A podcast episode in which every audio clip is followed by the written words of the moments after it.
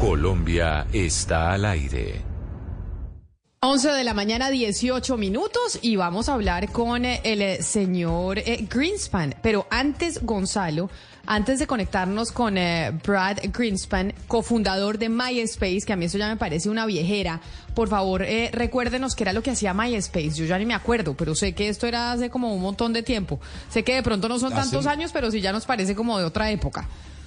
Eh, fíjese que fue hace 20 años, Camila. MySpace fue lanzado en el año 2003. Sí, o sea, digamos dos décadas, ¿no? Eran otras épocas.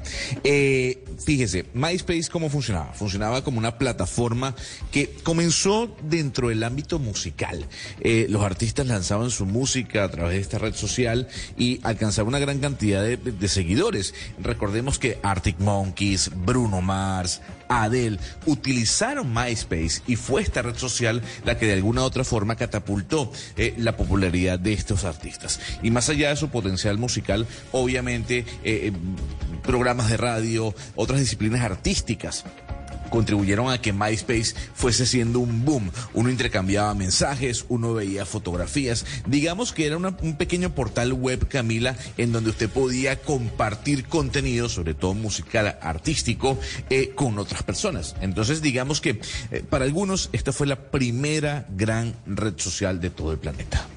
Entonces, Mariana, háganos el favor y salude al señor eh, Greenspan con su inglés, que me estaban preguntando además que cuánto cuesta la hora eh, de clase eh, de inglés con usted, Mariana, para que vaya armando ahí las tarifas, porque nos están preguntando los oyentes, para que ahí tenga un trabajo un trabajo extra. Saluda al señor Greenspan, dígale que mil gracias por estar con nosotros y dígale que ya que él es el creador de la primera red social, digamos que surgió hace 20 años, él está de acuerdo con lo que quieren algunos congresistas en, Estados Unidos de banear o, o prohibir eh, TikTok? Brad Greenspan, thank you so much for being with us today. It is a pleasure to have you, and I will start off the interview right away asking the first question. And we'd basically like to know if you agree with what Congress members want today um, out of uh, this hearing, which is to ban TikTok. Are you do you do you agree with this proposal? Should TikTok be banned? Well, uh, that's a complex question. I think that um, I haven't got the benefit of hearing the response by TikTok, which I think is the uh, the the what's going to happen later today, and I think the Congress is probably waiting to get some more information. So I can't really uh, tell you until I give the company a chance to explain their data practices and if they are going to um, comply and operate in the manner that uh, you know the United States requires. So I think um, TikTok should have a chance to modify its practices in order to comply with the requirements and they should then be allowed to continue to operate if they do that. Hmm. Camila, Él no nos quiere dar eh, una respuesta definitiva a su pregunta de si TikTok debería ser baneado o prohibido en Estados Unidos. Es una pregunta muy compleja.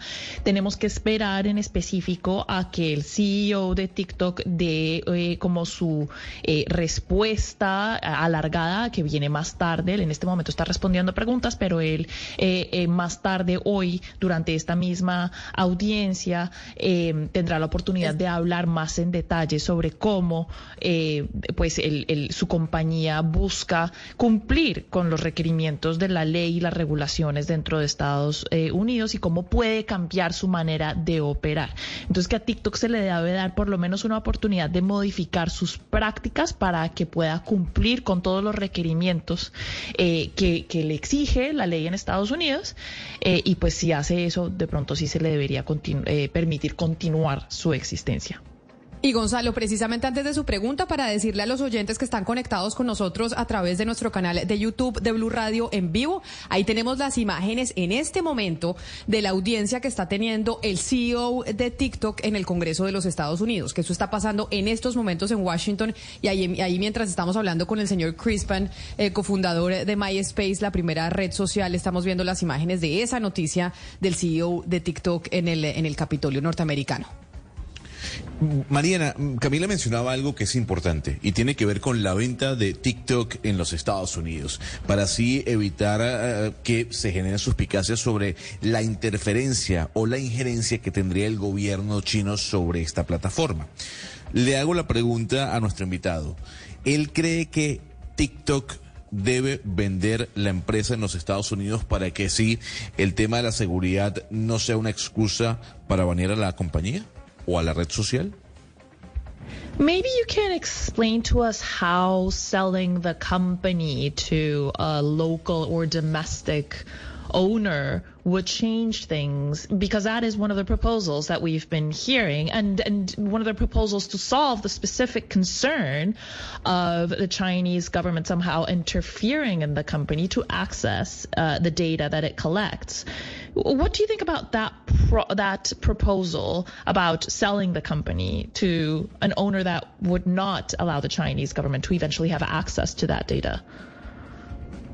I think that's a solution and actually uh, when this process existed before in 2020 i created a company called tiktok global that was uh, bidding on and talking to tiktok about um, acquiring them for that purpose so i'm sort of biased i would i would say because um, i previously participated in such a uh, opportunity or process. And I think that is the only way to uh, secure what the United States government uh, says they want, which is no uh, chance or minimal chance of data being taken by China. If the owners are uh, non US citizens, then that risk always exists. But then again, ByteDance will lose out on all the profitability of the country of the company. Uh, that's that's yes, Bueno, eh, perdóneme que le, hice una pequeña contrapregunta ahí porque pues él nos dice que eh, él puede, no estarnos dando una respuesta objetiva, Gonzalo, a su pregunta. ¿Por qué? Porque él en el 2020, digamos que creó una compañía que se llamaba TikTok Global, eh, que pues pensaba es, en eso, estaba tratando de, em, ¿cómo se dice? Bidding, em, de proponer una propuesta para comprar TikTok, ¿cierto? Y la verdad es que esa es la única manera en que los congresistas y las autoridades estadounidenses puedan estar tranquilas de que el gobierno chino no esté teniendo acceso a todos los datos que logra recolectar eh, TikTok. Pero a ver, lo que yo le decía en ese momento era, el problema es que ByteDance, que es la compañía china dueña de TikTok en este momento, pues se pierde de todas las utilidades y pues lo, lucrativa que puede ser la empresa, porque como ya hemos visto son 150 millones de usuarios en Estados Unidos. Coméntele, Mariana, al señor Greenspan que, claro, la preocupación de los políticos y del gobierno norteamericano es que pues lo que sabemos que TikTok puede usar los datos de los usuarios para beneficio personal o del Estado, pero que si siendo realistas, estas mega empresas, megas redes sociales, todas no pueden tener ese poder de utilizar para otros fines eh, pues los datos de los usuarios, de los millones de usuarios que tienen. Often wonder if maybe Congress members and U.S. authorities in general are being uh, overtly hard, uh, hard on TikTok, and this especially when you compare it to their treatment of other social media companies, because in the end, you know, they all collect data. So how are they different? You know what I mean? Especially considering the fact that they all uh, can uh, collect data. If we're being realistic don't they all really do the same then? And aren't the U.S. authorities being extremely hard on TikTok then? Well, I think that um, there, there's an old saying, "Be the victim of one's success." Uh, I think that you know, TikTok has such a large audience and large share of the uh, U.S. population that is actively using it.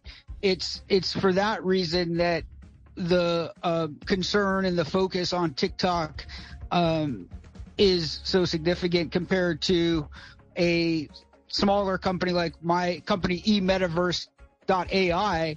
We just uh, started a couple of years ago. We're much smaller, and so the government is not worried because uh, we only have a fraction of the users and uh, every day coming to it. So I think it's it's you know just like every country wants to maintain its um, independence, they see their media as one of their sort of stalwarts to have that independence. They've got a you know their own uh, television stations and radio stations that are owned by citizens of their own nation, then they feel uh, more confident that they can, you know, maintain uh, peace and order and get through emergency messages to their population if need be. So I think that's the you know what's sort of driving it at the the end of the day um, is that sort of concept of uh, independent countries need independent media to exist for them to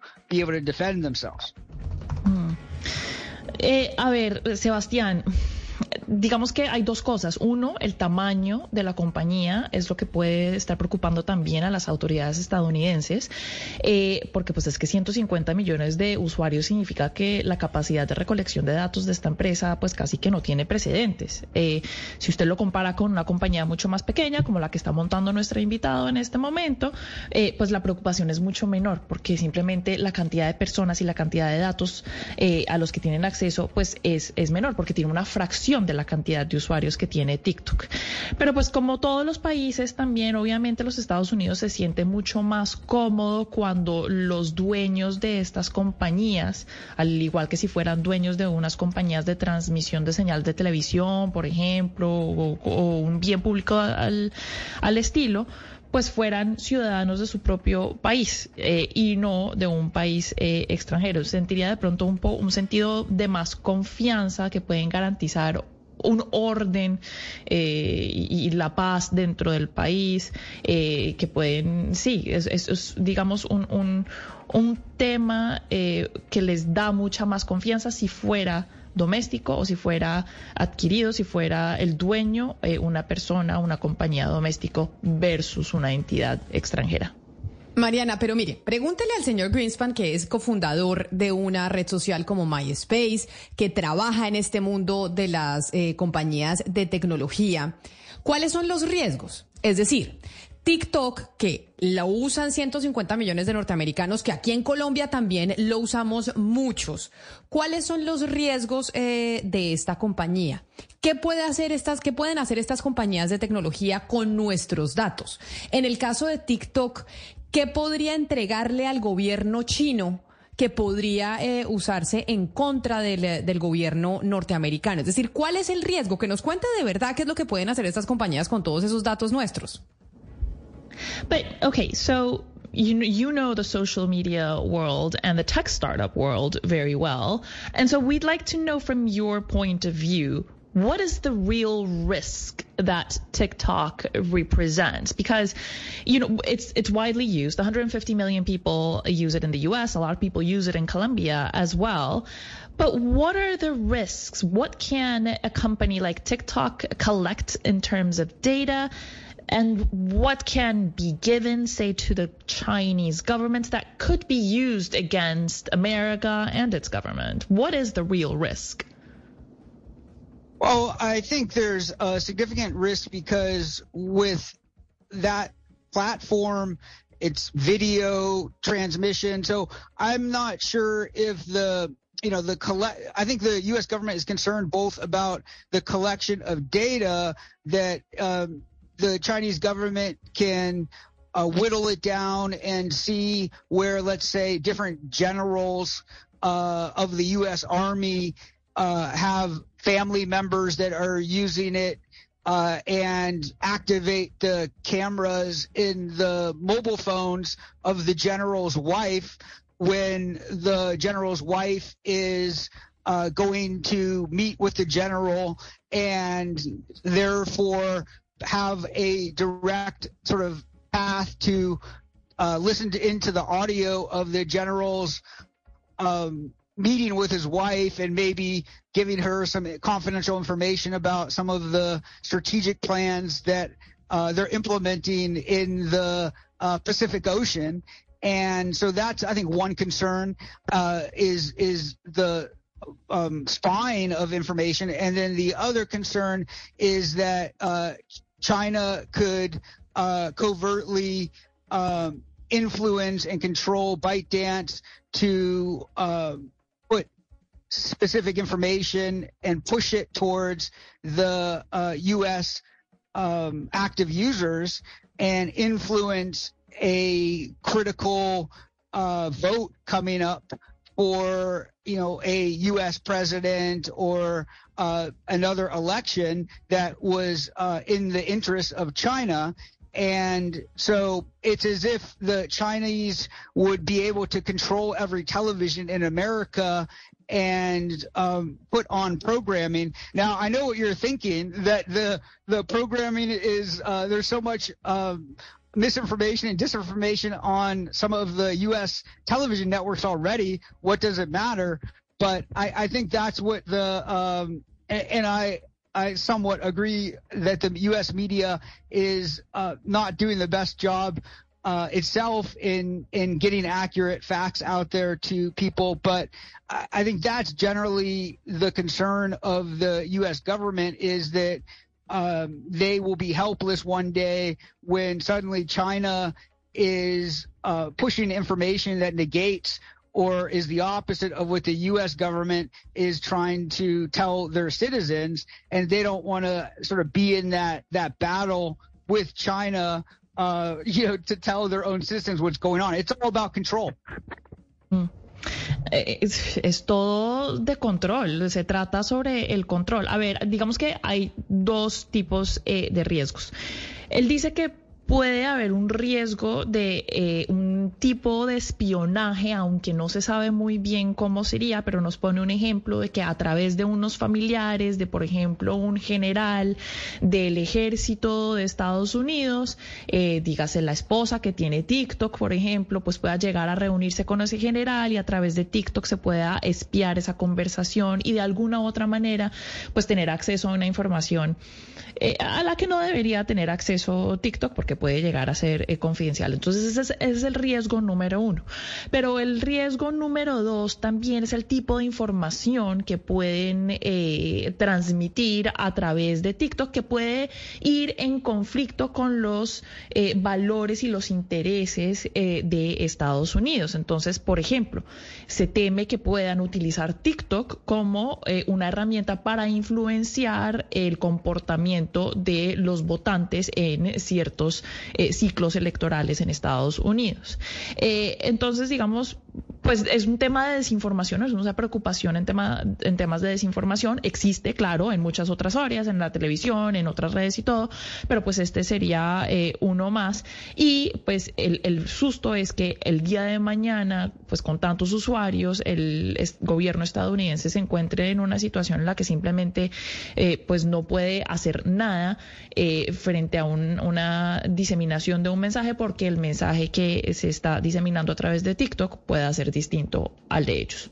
Básicamente, Mariana, lo que pasó en las elecciones de Trump, que los eh, norteamericanos se asustaron mucho con la injerencia rusa en las elecciones y que entonces ahora con TikTok puedan los chinos interferir en las elecciones de los Estados Unidos, mandar mensajes que no sean ciertos para manipular a los votantes. Es que aquí no estamos hablando de cosas menores, a pesar de que ahorita Sebastián me decía que el tema del mercado y no sé qué. Acá estamos hablando de la democracia como tal, que es lo que yo entiendo el señor Greenspan los está diciendo. Mariana, dígale al señor Greenspan que gracias por haber estado con nosotros, que qué mejor que él para poder entender lo que está pasando en este instante en el Congreso norteamericano de esta audiencia del eh, presidente de TikTok eh, a nivel eh, mundial.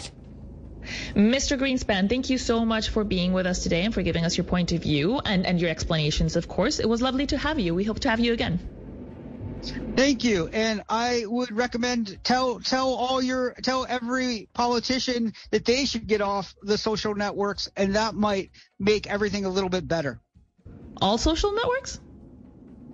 I believe it would be much better if politicians, uh, the government officials were not using um, TikTok, Facebook, uh, Twitter, and instead were, you know, turning back to the, uh, you know, uh, not uh, looking at television or video screens and looking rather at reading the text of different bills being passed and different laws that are in front of them. I think it's a huge distraction and it deg- degrades the the um, you know the efficiency of government employees by being distracted and using social media to promote themselves i don't think that's what i intended uh, and that's why it's called social uh, media is that it's like going into a bar. You wouldn't want to see all your uh, local politicians in that bar every time you went in. And so I think there should be some separation, uh, kind of like church and state, but um, state and social media should be separated in my uh, view. So this, the founder of social media, basically, the person who gave birth to all of this, is telling us that social media Mariana, is pero no, a threat to democracy. Perdóneme, perdóneme, es que... O sea, ya, yo sé que está usando la parte de inglés del cerebro, no, ya nos está diciendo, que, que nos está diciendo el señor ahora en español. Pues eh, Camila, el, funda yo es que yo le digo que es el fundador de eh, las redes sociales porque MySpace fue el que desató este fenómeno de las redes sociales de alguna u otra manera. Él nos dice que las redes sociales son una gran distracción y que le deberíamos decir a los políticos que no usen estas aplicaciones, que no usen TikTok, que no usen Twitter, que no usen Facebook, que no usen todas estas redes, que lo que deberían estar haciendo es leyendo las leyes y las cosas que van a pasar y la política pública que van a hacer en el Congreso y demás. Entonces, eh, que como así como no nos gustaría entrar a un bar y, ver eh, que todos nuestros políticos están ahí presentes y nuestros representantes y nuestros oficiales de gobierno estén ahí todos pegados a una pantalla, socializando a través de una pantalla, pues eh, deberíamos exigirles que se salieran de eso y que exista un tipo de eh, separación, así como existe la separación entre el Estado y la Iglesia, debería haber una separación entre el Estado y las redes sociales. Es que lo que él dice, y esa comparación es interesante, Ana Cristina. Él dice, eh, oiga, ¿no nos gustaría entrar a un bar donde nos vamos a ver con los amigos, donde nos encontramos usted, Claudia y yo, que nos vamos a tomar una cerveza, a ver ahí a todos los políticos en el bar en donde nosotros estamos? Porque pues diríamos, oiga, vaya y trabaje y no esté aquí tomándose la cerveza socializando. Que eso mismo pasa en las redes sociales, que se la pasan ahí metidos, tomándose la cerveza, que en este caso es el trino, en vez de estar eh, trabajando.